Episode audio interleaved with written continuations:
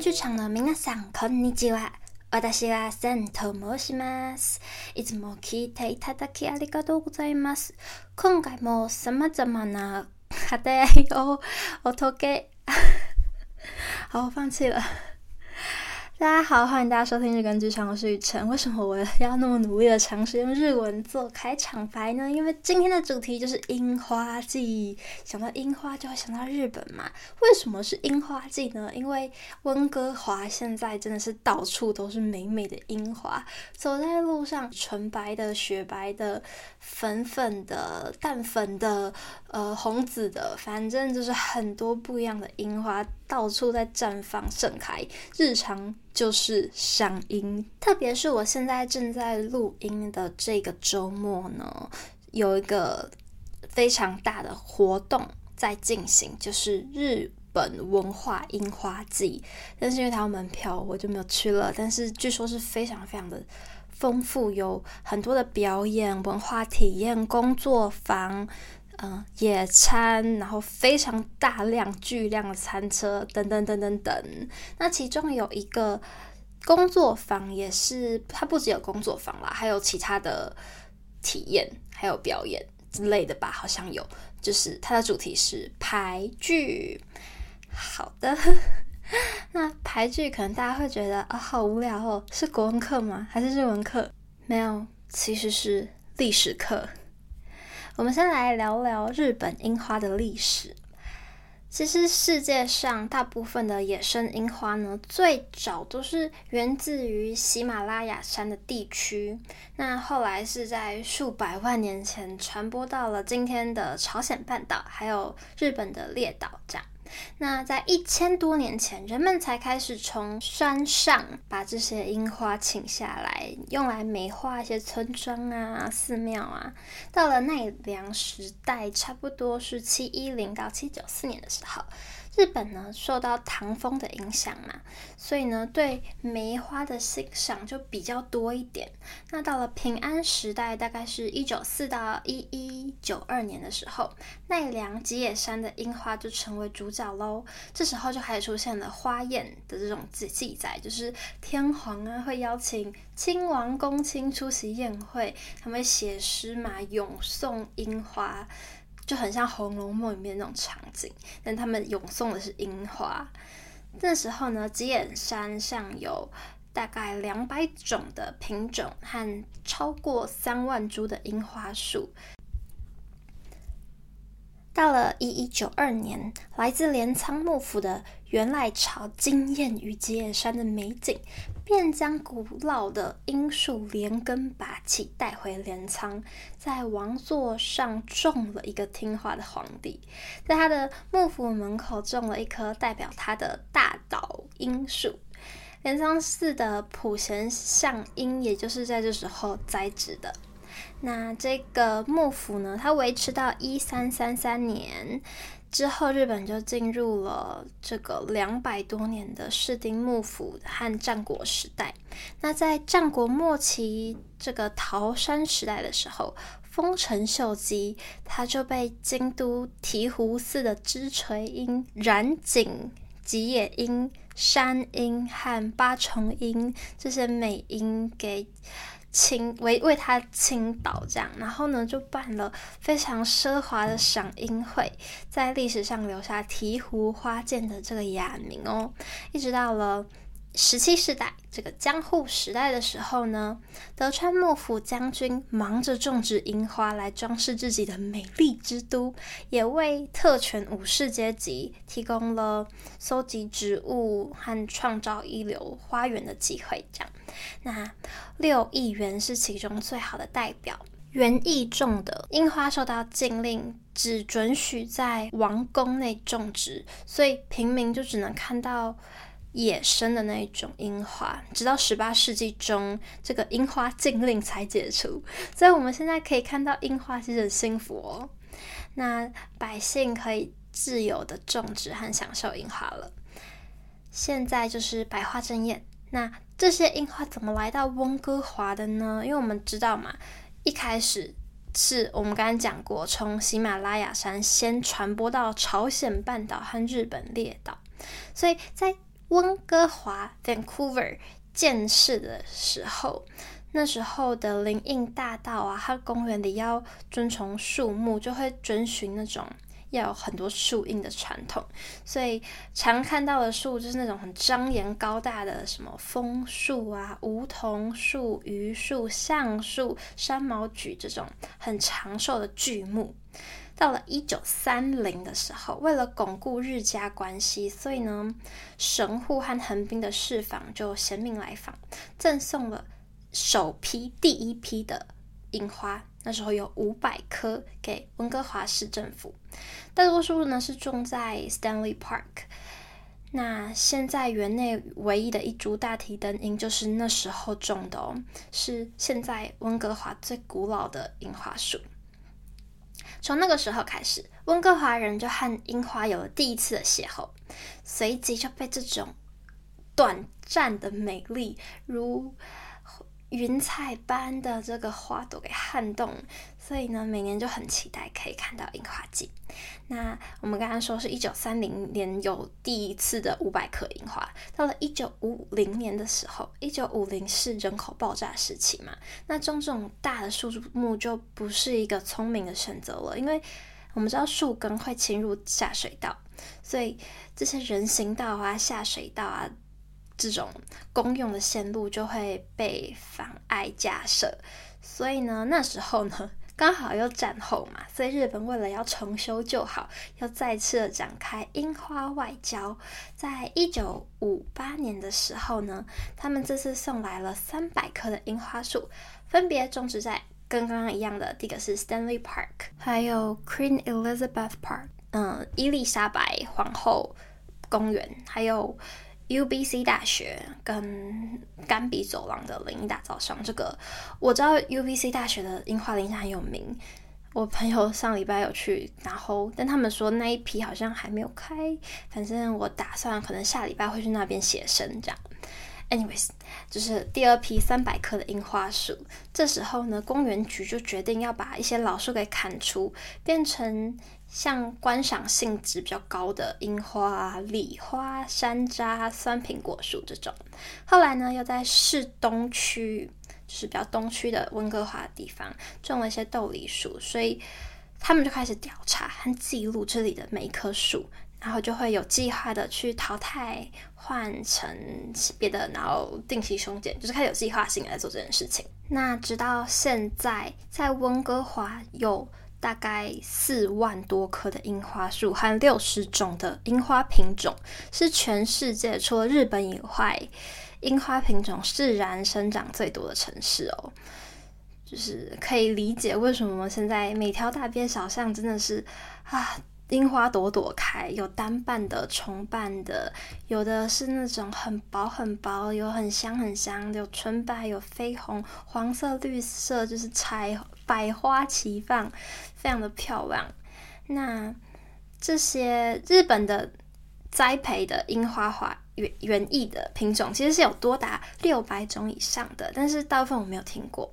那温哥华樱花的品种呢？透过温哥华樱花节的官网地图指引，也是有六十几种哦。所以要集齐这些樱花，就是要照着它会有一个地图，然后跑遍每个社区这样。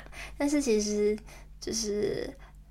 呃，有六种是日本的原生种，两种西藏，还有美洲原生种，就是还有很多其实是变种和混种的理樱，还有一些的是由以前日本送赠，那也有一些英美栽培的西方原艺种啊，这种西方品种其实已经有占三分之一了，所以其实也蛮怪的，因为大部分的西方品种是比较早开花的，这样。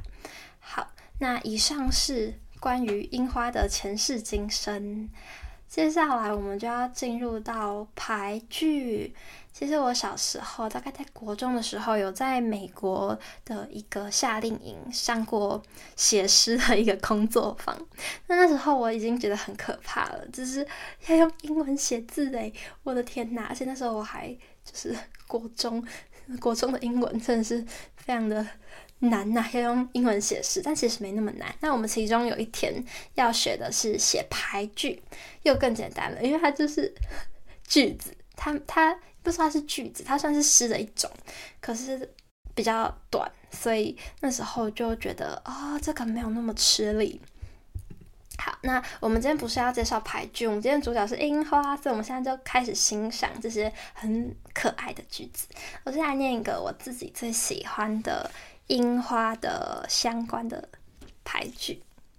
它，我先念它的日文，让你们感受一下它的韵律。虽然我现在日文就没讲了，大家就多多的担待这样。桜の木、结ぶ実はとても贫しく。 它的意思是说呢，樱花树结出来的果实其实很酸，因为我觉得很讽刺。它是现代的俳坛里面非常著名的一个俳人，叫这念尺嘛，宫尺贤治所写。好，对不起，我不是很确定这个俳人这个诗人的名字要怎么念，反正就是。很有趣的一首诗，它就是透过樱花树的果实，表达对人生很很难呢，这很像是对人生有很多的心酸。那我觉得这首诗很有哲理啦，也希望把这首诗的意境让大家慢慢的去有有你的想象去想，你会有什么感觉？我就不多做。解释，再念一次，这是我的第一个选诗。桜の木、结ぶ実はとても贫しく。樱花树结出来的果实很酸。好的，那来我们的第二个，这个我也觉得很温暖啊，不可以透露，搞不好你们觉得不温暖。好，我直接开始念。 花の影、赤の他人は中にけり。这是小林一茶的俳句，中文的意思就是：樱花树荫下，纵然萍水相逢，亦非路人。我自己觉得是一个很有爱的俳句。那它的解读方法有很多，最常见的解读就是说。 嗯，我们同样在一个樱花树下欣赏这株樱花。那其实我们虽然可能之前没有过对话，但也不能说我们是陌生人。也就是说，我们可以超越外在的差异和欣赏，因为我们所有的人都可以欣赏这朵花的美丽，对吧？所以它是在关于人类之间互相理解和共存的重要性。我自己觉得很有一种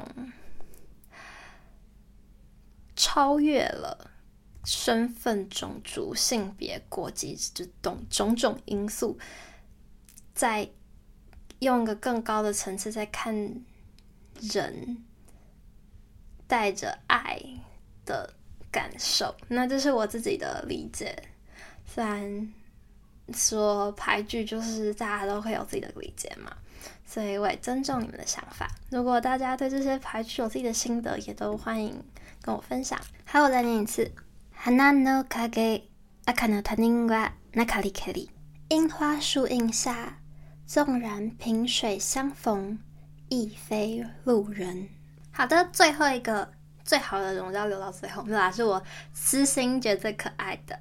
很简单哦，就是花より団子。再次。 花より団子，嗯，有学过一点点日文的人可能就听得懂，就是比起花，团子比较重要。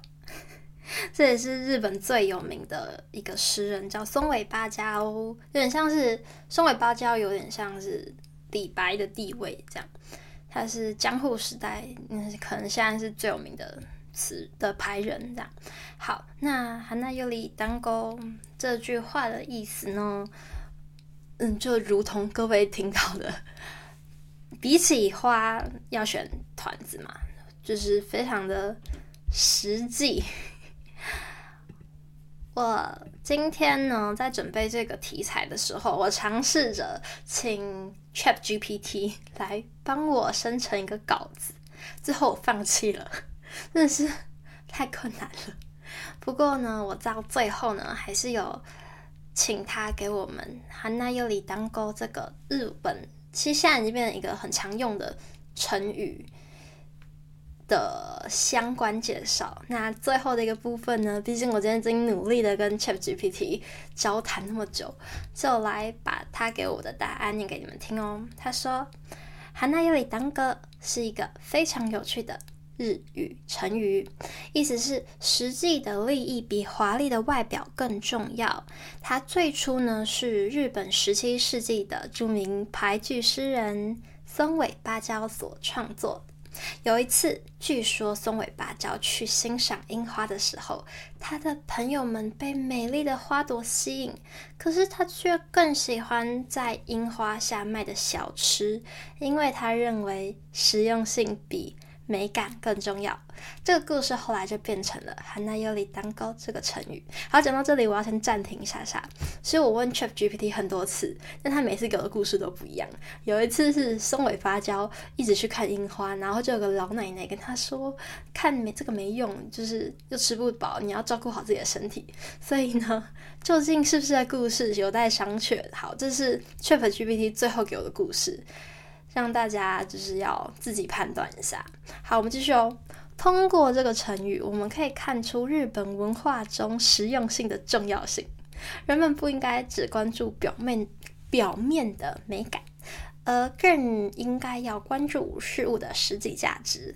同时，这个成语也鼓励人们对他人的需要和实际问题的重视，要给予重视，而不只是关注自己的感觉和偏好。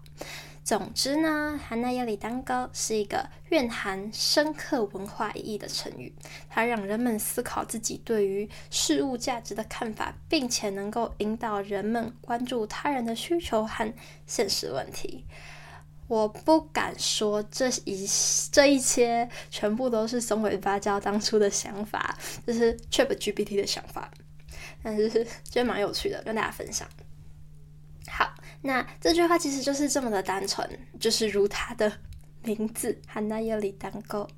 所以呢，如果大家有什么自己的解读啊，都是非常的自由的。因为我我真的没有去 ChatGPT 给给我很多很多的故事，我每次问他，他都而且用不同语言问他，给我不一样的故事，有从《源氏物语》出来的啊，有反正有很多，所以大家也可以有自己的想法，这样。 好，那我们今天的三个牌句，从第一个就是樱花树结出来的果实其实很酸，跟第二个这个樱花树荫下纵然萍水相逢亦非路人，跟第三个比起团子，哎，比起，比起樱花我选团子。嗯，可以感觉出来，其实诗这件事情是蛮可以很俏皮，也可以很有禅意的，全看你怎么解读。那希望大家喜欢今天的集数哦。哎，台湾好像现在有樱花吧？我不知道台湾现在还有没有樱花哎。嗯，如果今年没有，就明年就是也可以看到很多漂亮的樱花。这样，好的，那么今天就到这边，谢谢大家收听。那。温哥华的樱花真的好漂亮哦！我接下来还是会陆陆续续去各个地方赏樱去画画，也会把那里的景象再分享给大家。如果你没有想知道关于温哥华的任何事情，不管是表演艺术上的、视觉艺术上的，或是生活上的，都可以告诉我。因为我最近真的去蛮多地方的，什么水族馆啊、温室啊，有很多的体验。那如果你们对哪一块有兴趣，一定要私讯给我哦。那么还没有五颗星的盆盆们，拜托一下，谢谢大家收听，拜拜。